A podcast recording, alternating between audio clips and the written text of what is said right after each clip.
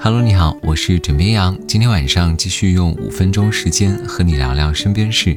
我们是谁？我们从何而来？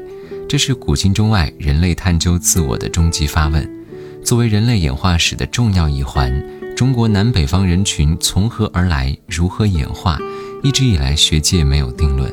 而现在，中国科学家给出了更明确的答案。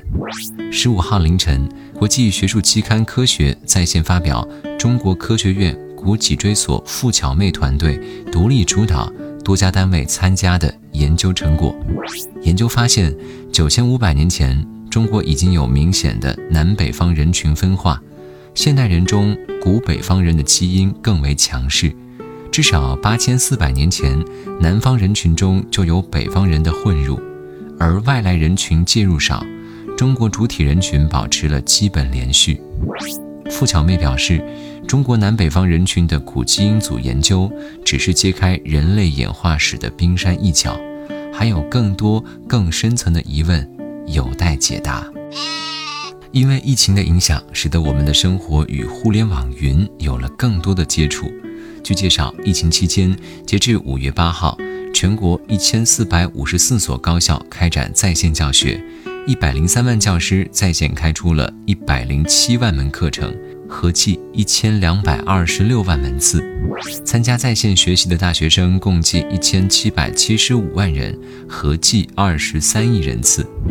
而在近日教育部召开的发布会上，教育部高等教育司司长吴岩透露。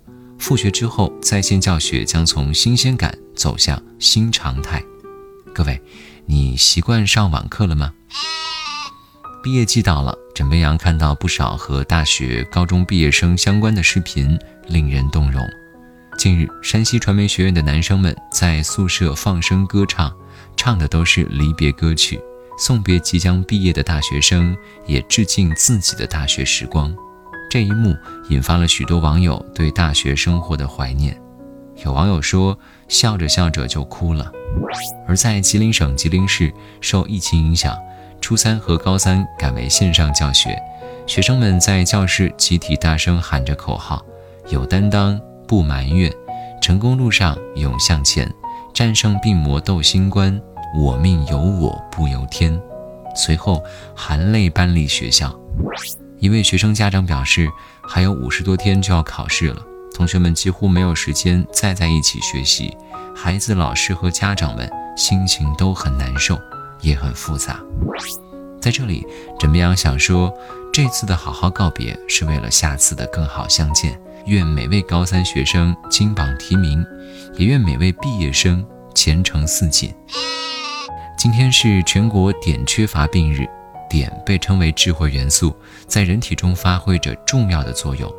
我国居民碘的主要来源是碘盐、食物和饮水。相信各位有听过一个说法，就是早起喝一杯淡盐水有利于健康，但其实没有必要。中国人食盐摄入量大多超标，而食盐过多摄入和高血压风险增加有关系。